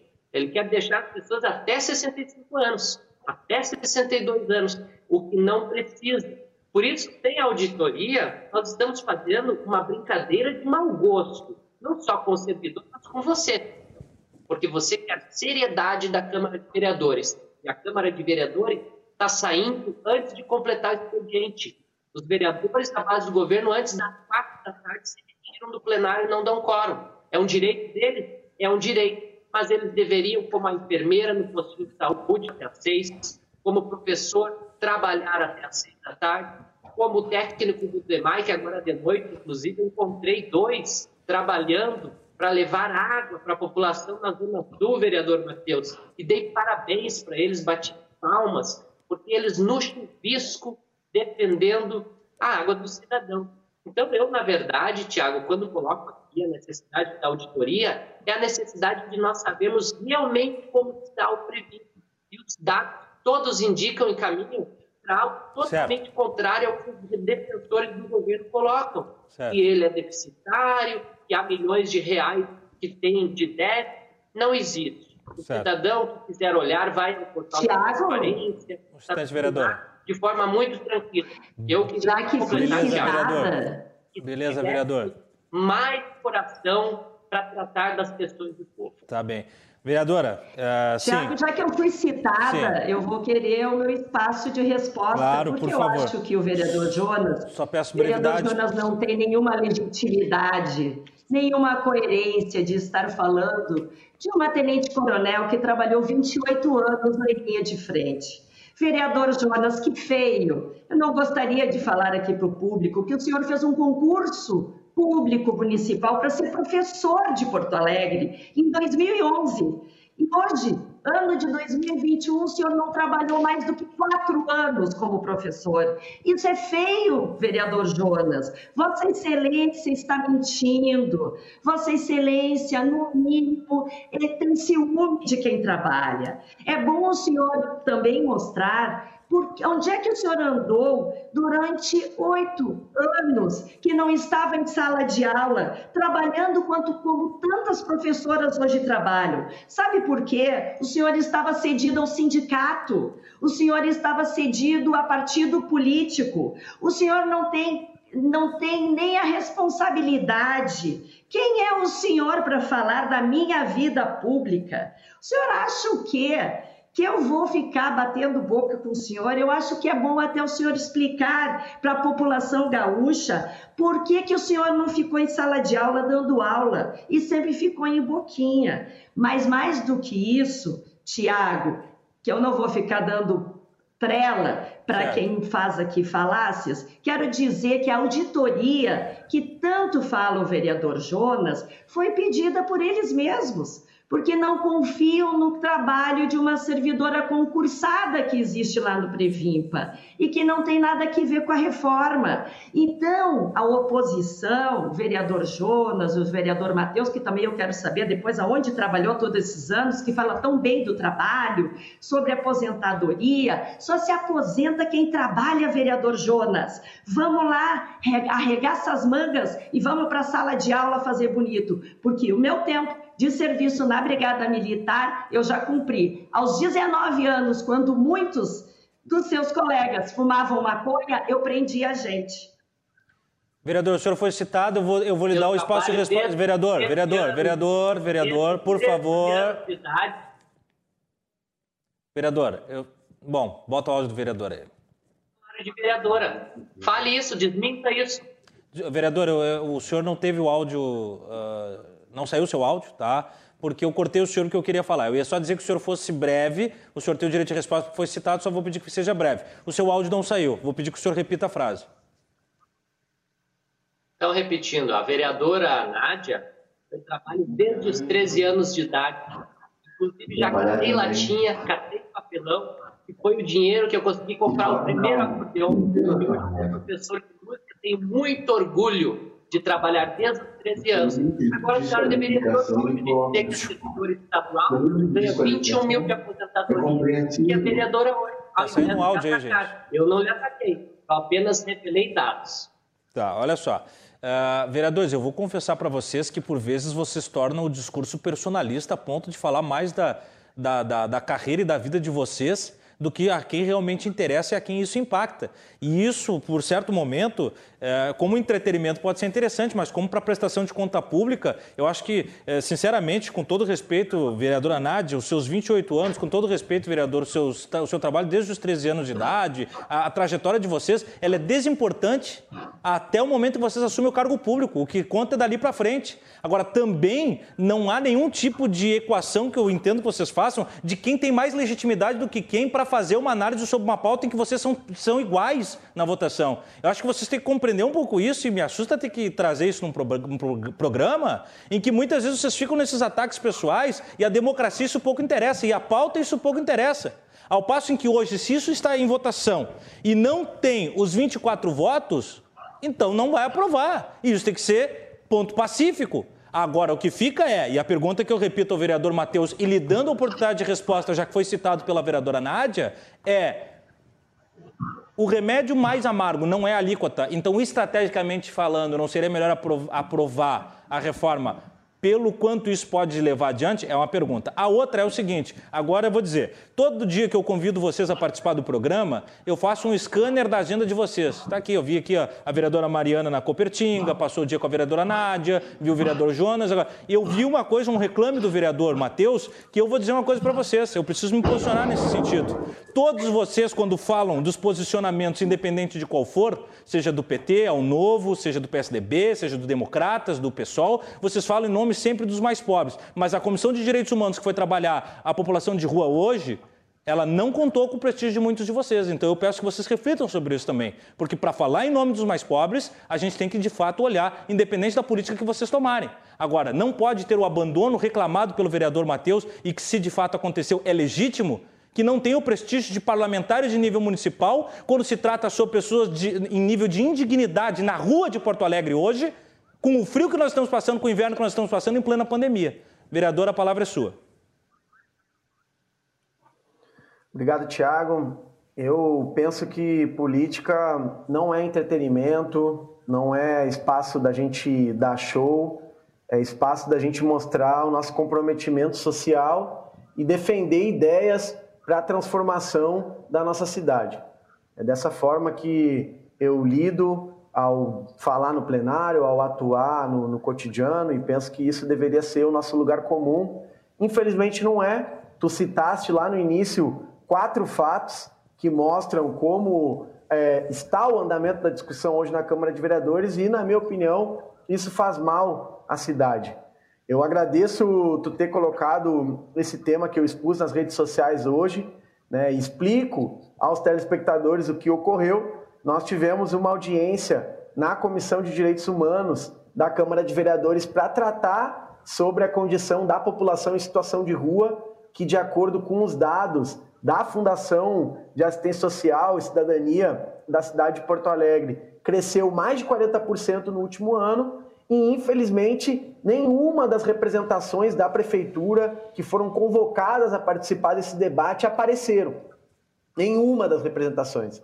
E lá estavam as representações da, dos moradores, né, que hoje estão em situação de rua da cidade de Porto Alegre, fazendo um esforço para entrar, conseguir internet, diferentes formas e expor a sua situação, mas nenhum dos representantes das secretarias da nossa administração pública municipal se fizeram presentes para ouvir essas demandas e discutir por que, que a cidade de Porto Alegre hoje constantemente vem descumprindo uma legislação que foi aprovada a nível federal, que é nenhum morador pode ser removido do seu espaço, mesmo em situação de rua, se não tiver um local adequado para morar. Nós estávamos questionando isso. Infelizmente, não tivemos a resposta.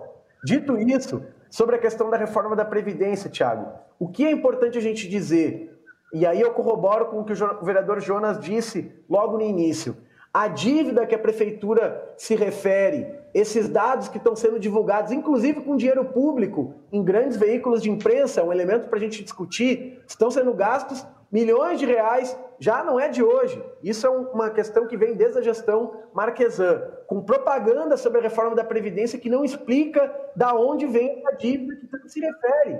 Na verdade, quando houve a criação do Previmpa, no início dos anos 2000, né? Se criou um regime de repartição simples dos que tinham entrado na prefeitura até 2003 e outro regime de capitalização previdenciária. A prefeitura paga as, as aposentadorias do regime simples, porque no momento lá da criação do Previmpa, o que, que aconteceu? Em vez de passar os valores patronais ao Previmpa, né, que na época eram mais ou menos na ordem de 2 bilhões, não foi repassado, esse valor foi feito uma espécie de empréstimo. Né? A prefeitura reteve esse valor e as diferentes gestões ao longo desses anos não construíram um fundo para sanar essa dívida que foi feita. Então se trata de um problema que já poderia ter sido resolvido e não foi. E agora, a forma de pagar essa dívida é tirar do trabalhador e não tirar daqueles que têm condição de pagar. Eu repito, né? Se fala muito aí num cobertor curto. Na verdade, esse cobertor aí eu imagino que deve ter a cor laranja. Deve ser um cobertor do Itaú.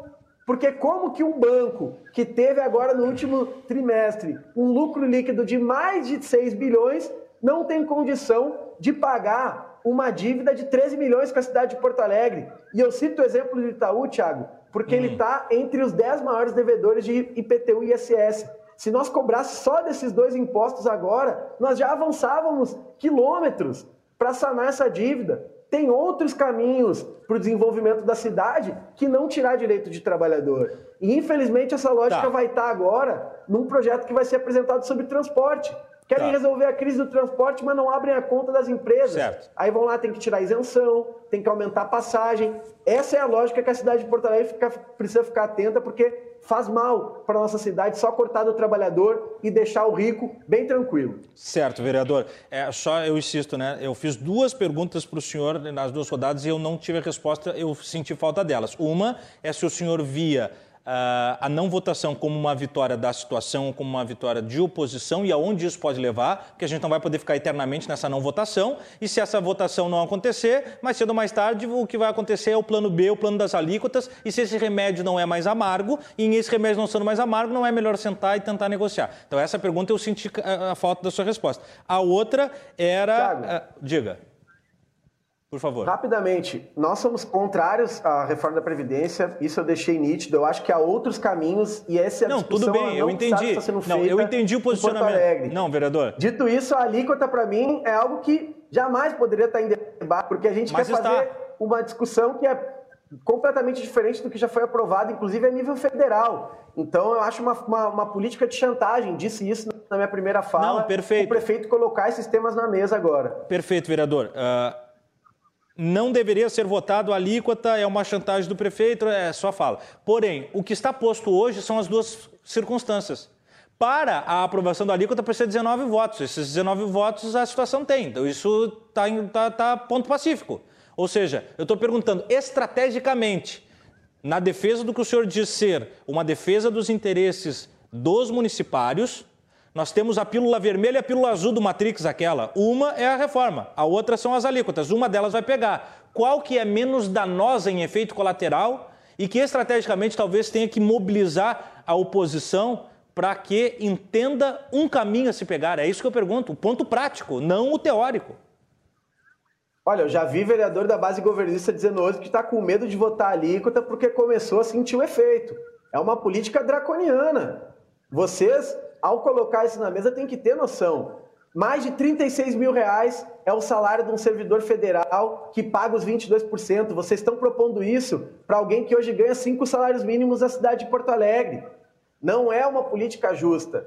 E eu acho que vai gerar também um grau de mobilização e de debate. Não é assim, Tiago. Tem uma audiência pública que está marcada, esse tema vai ser debatido, vai entrar na pauta da da, da administração pública municipal, dos seus servidores. O servidor municipal ele é fundamental para o andamento do município e acho que seria é, até histórico se os vereadores de Porto Alegre quisessem fazer algo tão draconiano como essa alíquota. Não vejo que é tão assim para aprovar também. Acho que é uma demonstração para o desenvolvimento da cidade e seus serviços essenciais. Vereadora, a senhora falou? O Estado do Rio Grande do Sul aprovou as alíquotas, né? Já não é algo fora da realidade, já é uma questão onde nós temos uma política feita por adultos e não feita por crianças, no qual o dinheiro vem de algum local e nós precisamos pagar as contas. Nós não somos Argentina, nós não vamos dar calote em ninguém. Nós somos adultos, nós temos responsabilidade. E é essa questão que eu acho que nós temos que trazer para a mesa. Dada a responsabilidade que nós temos com a população e tendo em vista que nós temos duas soluções, quais as soluções que a oposição estaria disposta a estar recebendo como sendo a solução para termos uma política adulta na cidade, mantendo os serviços e mantendo a sustentabilidade do serviço municipal também. Então, acho que é essa pergunta Não, vamos que, a... que, que, é, que tem que ser feita. Vereadora Nádia. Vamos adiante, eu tenho uma provocação. Se a Previdência é super, se a Previdência é superavitária, como preconiza o vereador Jonas, então está tudo certo se o Executivo parar com os aportes e investir na cidade. Além disso, eu quero saber quem governava Porto Alegre em 2001 quando criou o Previmpa? Se eu não me engano, era o PT. Por que não aportou lá, naquela época, os 3 bilhões necessários para sanar a Previdência? São provocações que eu quero fazer e que certo. as pessoas aqui claro. que estão contra têm que responder. Não, temos que ter a resposta sim, só que vai ser já já. Vereador, vereador, vereador, um instantinho. Eu só tenho que chamar o intervalo comercial, mas vocês não percam o, o, o, ritmo da fala aí. Aí na volta eu venho com a sua resposta, vereador. É só um compromisso, a gente vai voltar já com os Cruzando as Conversas.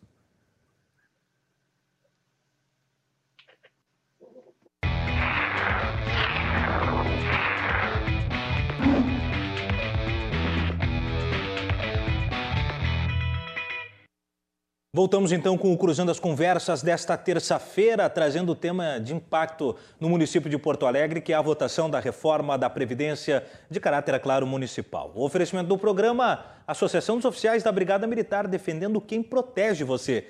Colombo, estruturas para eventos, agora com fretes e cargas. E Badesul Desenvolvimento, a gente dá valor para o Rio Grande crescer.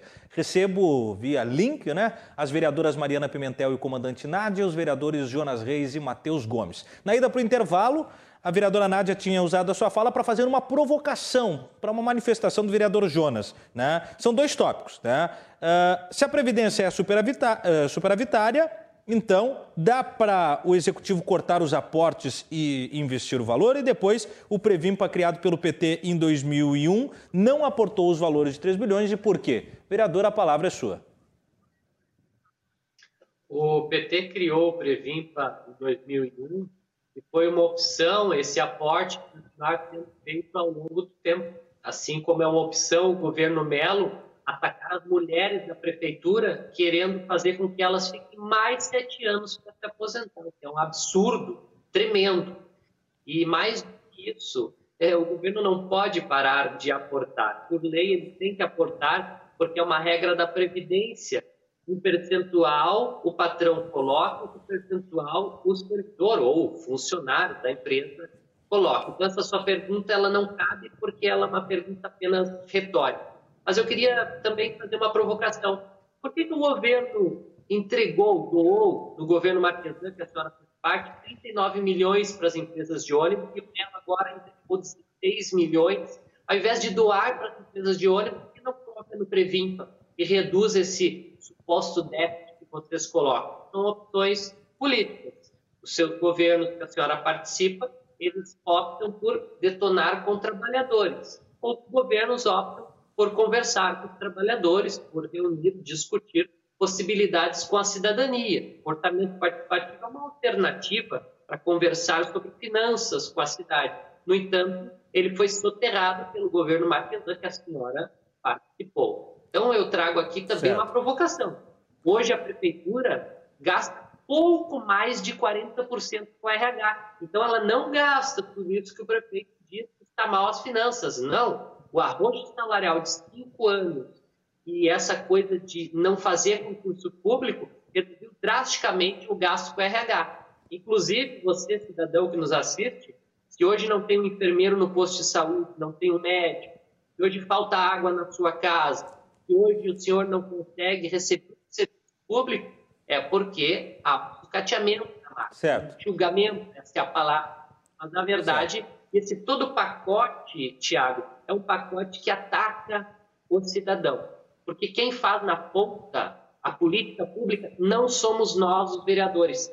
É o enfermeiro, o médico, é o professor, é o monitor, é o trabalhador do DMEDU, que inclusive estão aí.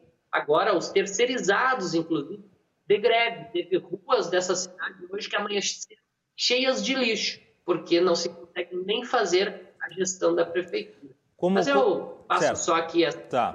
intervenção na provocação da vereadora. Tá bem. Como a vereadora foi citada, ela, eu vou dar o direito de resposta. Vou pedir só que a senhora seja um pouco em síntese, vereadora, para ouvir um pouquinho mais a vereadora Mariana e depois nós fazemos as considerações finais. A vereadora Mariana teve o áudio comprometido no início e depois ainda falou, teve um espaço de tempo menor, eu quero ouvir mais ela. Mas a senhora tem o direito de responder. Não, só quero deixar bem claro que é óbvio que existe a contribuição patronal. Estou perguntando nos 3 bilhões a mais que são colocados.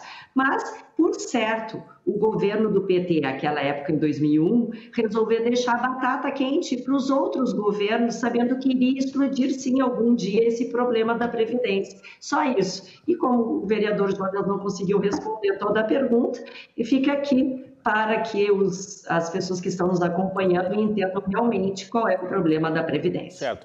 Vereadora Mariana, a senhora vai ter um tempo um pouco mais elástico na fala, daí para sua despedida, suas considerações finais, mas também queria ouvir qual é a sua leitura dos próximos episódios deste grande bode na sala chamado Reforma da Previdência Municipal em Porto Alegre. Perfeito, obrigada pela oportunidade. Eu acredito que o governo ainda vai buscar um diálogo. Nós sabemos que o governo Mello ele é pautado pela, pelo diálogo. Incansavelmente a gente vê as reuniões que ele traz. E amanhã já tem uma agenda com algumas entidades, com servidores municipais, não mais por via de intermediários, para entender realmente, ouvir dos, dos representantes, dos servidores, uh, se realmente a questão da votação da reforma é algo que eles não querem ou é algo que uma minoria ou um só sindicato está se mobilizando contra. Então, hoje eu vejo que o prefeito ele quer vir, ouvir de outras entidades que também né, representam os, os municipários, ouvir qual que é a realidade em cima da Previdência. Porque nós, vereadores, eu falo eu e outros vereadores que também estamos na rua, eu sou uma vereadora que muito vai nas escolas. E hoje mesmo eu estava falando com, com o marido de uma professora e ele falou: Poxa, tá ótima essa reforma da Previdência, tá show. Até a vereadora Nádia estava comigo naquela ocasião. Então, indo nas escolas, nós não vemos as professoras se falando mal da, da Previdência. Nós vemos como sendo a melhor Previdência na questão dos municipários do Brasil. E não só uma melhor previdência aqui do sul do Brasil, é do Brasil. Então, o que o prefeito vai trazer é um diálogo para tentar conversar direto com a ponta, não mais com intermediários, e entender se esse movimento contra a Previdência é um movimento de uma entidade só ou um movimento aí com maiores entidades e que daqui a pouco vai ter que ser postergado para a agenda da cidade. Então, eu vejo aí amanhã como um dia importante de diálogo, de realmente a gente ouvir e não termos mais uma articulação por intermediários. Eu acho que esse foi o grande problema de estarmos agora com a pauta tão conturbada e, por vezes, termos vereadores se exaltando um com o outro, o que acontece na política mas agora eu acho que a conversa vai ser mais papo reto do executivo com as entidades e nós, vereadores, estaremos em plenário amanhã com toda a força de vontade para estar votando essa pauta importante para a cidade. Se tivermos que fazer o debate sobre alíquotas, estaremos fazendo. Mas eu tenho certeza que uma política para daqui a 20, 30 anos, como a gente espera que comece a ser feito agora, depende do debate da Previdência. Muito obrigado, vereadora. Vereador Matheus Gomes, as suas falas finais, sua despedida do programa é, para a gente dar sequência depois com o vereador Jonas e com a vereadora Nádia. Tiago, te agradeço pelo convite, toda a equipe da RDC TV e aos telespectadores que nos assistiram. Eu quero dizer que esse bode na sala que tu citaste, na verdade, ele é uma escolha política. Existem caminhos para fazer diferente, para a gente fazer com que o orçamento público se revigore. Existem outras possibilidades, mas no entanto, o prefeito Sebastião Melo está de joelho ao governo Bolsonaro nesse momento, de joelho. Não há nada na emenda constitucional da reforma da Previdência aprovada em 2019 que diga que as, os municípios são obrigados a fazer uma reforma da Previdência a nível municipal. Não há nada nesse sentido. Se trata de uma escolha política, que é tirar do trabalhador em vez de cortar os privilégios daqueles que mais detêm riqueza e poder na nossa sociedade, certo? Essa é a grande questão que está colocada. Porto Alegre poderia fazer diferente. Mas o prefeito Sebastião Melo abandonou as ideias que um dia defendeu, abandonou vários dos seus princípios que fizeram ele construir a sua trajetória política nas últimas décadas e que, inclusive, vereadora Nádia certamente chamaria ele de esquerdista há poucos anos atrás, cinco, seis anos atrás. Né? O prefeito Sebastião Melo mudou completamente e está fazendo algo hoje pior do que o prefeito Marquesan. O que ele está propondo com relação às alíquotas, por exemplo, é muito pior do que o Marquesan propôs. E ele falou que ia fazer muito diferente do Marquesan, mas na verdade não está fazendo. A alíquota, por exemplo, máxima que o Marquesan propôs durante essa gestão foi 19%. O Melo está indo além, está propondo uma alíquota, uma alíquota de 22%, certo? E isso está acontecendo em várias outras áreas da nossa cidade. O serviço público, como eu falei anteriormente, é a grande questão dessa reforma. Porque para ter serviço público de qualidade, atendimento de saúde, educação, manutenção da coleta de lixo, água e esgoto, cuidado com o meio ambiente na cidade de Porto Alegre, tem que ter boas condições de trabalho. E o que a gente está vendo hoje é uma ampliação sem controle de terceirização, retirada de direito da população trabalhadora, e é nisso que consiste essa reforma. Certo. Um projeto político que está precarizando as condições de vida do povo trabalhador no Brasil, e por isso que nós vamos lutar até o fim contra a reforma, contra a alíquota e mostrar que é possível construir outros caminhos para o desenvolvimento econômico da cidade de Porto Alegre. Obrigado, vereador. Palavras finais, vereador Jonas e vereadora Nádia. Só informando, nós já estouramos o tempo. Vereador Jonas. Tiago, um abraço a você, a vereadora Nádia, a Mariana, o vereador Matheus. Dizer que nós vamos continuar na Câmara lutando para criar empregos públicos. Essas pessoas que estão na prefeitura têm o direito de se aposentar com a idade tem nesse formato hoje, não precisa mudar em nada. O governo é que não quer criar empregos, quer agravar a crise. A direita é na crise que ela cresce. Ela vai lá né, e faz todo aquele discurso que a gente vê que eles vão consertar tudo. Reforma trabalhista disseram que criar emprego, não criou. Reforma previdenciária criar emprego, não criou. Nós estamos aí, reforma administrativa, não vai criar. E Porto Alegre quer repetir o que deu errado já no Brasil. Nós temos que fazer o que dá certo. O que dá certo é ajudar as trabalhadoras e os trabalhadores a terem dignidade. Isso se faz o prefeito botando essa turma toda de quase mil CCs trabalhar tem que fazer projeto para pegar dinheiro dos ministérios, fazer captação de recursos, com embaixadas, construir escolas, postos de saúde, força-tarefa. E não começar a detonar com a coitada da enfermeira, professora aí com 20 horas ganhando R$ 2.227 e a Nádia falando de eu, eu queria saber de onde sai esses dados. É, no mínimo, é, é, escandaloso. Mas eu quero dizer aqui a todas e todos vocês que contem sempre na luta pela trabalhador, pelo trabalhador. Nós não vamos defender os poderosos. Não verão eu defendendo os banqueiros. Não verão eu defendendo os súditos desse Brasil. Eu vou defender o trabalhador do demais, Obrigado, trabalhador do Demetrio, operária, operário, monitor, professora. Quem garante o serviço público é o servidor e eles merecem respeito e verdade. Obrigado, vereador. Vereadora Nádia, para a gente caminhar. Obrigada, Tiago, pelo convite. Obrigada a todos que nos acompanharam até agora. Obrigada aos colegas debatedores. Quero lembrar a todos que estão nos ouvindo que quem retirou o direito à paridade e à integralidade do servidor público foi o Lula, do PT, em 2003 e que hoje na Bahia o PT governa, fez uma reforma que é muito pior do que a reforma aqui é, de Porto Alegre. Aqui de Porto Alegre prevê três coisas: justiça social, sustentabilidade e investimentos para todos os cidadão, cidadãos. Um milhão e meio de porto-alegrenses que merecem todo o nosso respeito, assim como os funcionários municipais que sabem que a reforma é necessária e estão aplaudindo diferentemente do Simpa. Muito obrigada e continuamos sempre no diálogo. Muito obrigado, vereadora Mariana Pimentel, vereador Matheus Gomes, vereador Jonas Reis, vereadora comandante Nádia, a você que esteve com a gente até agora, acompanhando e também debatendo daí, né, é, sobre os prismas múltiplos que envolvem este tema tão nevrálgico para a cidade de Porto Alegre. A gente volta amanhã com mais Cruzando as Conversas e a partir das 10 da noite você não pode perder e não perca também a partir das 9 e meia da manhã de amanhã o Manhã RDC com Armando Burdi e Yasmin Luz. Boa noite e até amanhã.